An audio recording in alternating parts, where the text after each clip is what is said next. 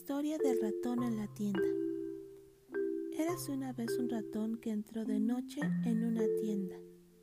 Olía todas las cosas buenas que había allí dentro.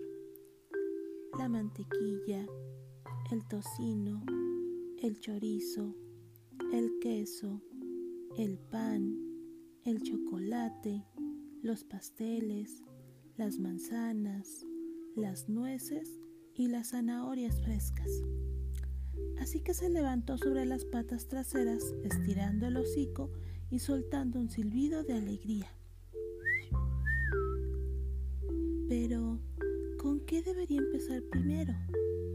Le iba a echar el diente a un paquete de mantequilla cuando desde algún lado le llegó un aroma riquísimo a tocino y desde otro lado un aroma riquísimo a queso.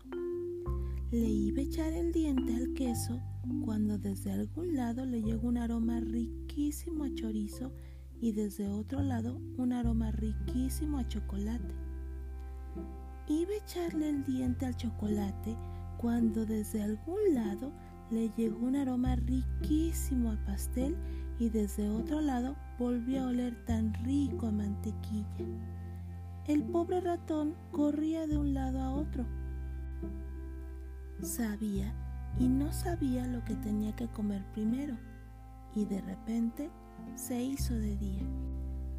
La gente entró en la tienda y echaron de allí al ratón y éste les dijo después a los otros ratones, nunca jamás volveré a esa tienda.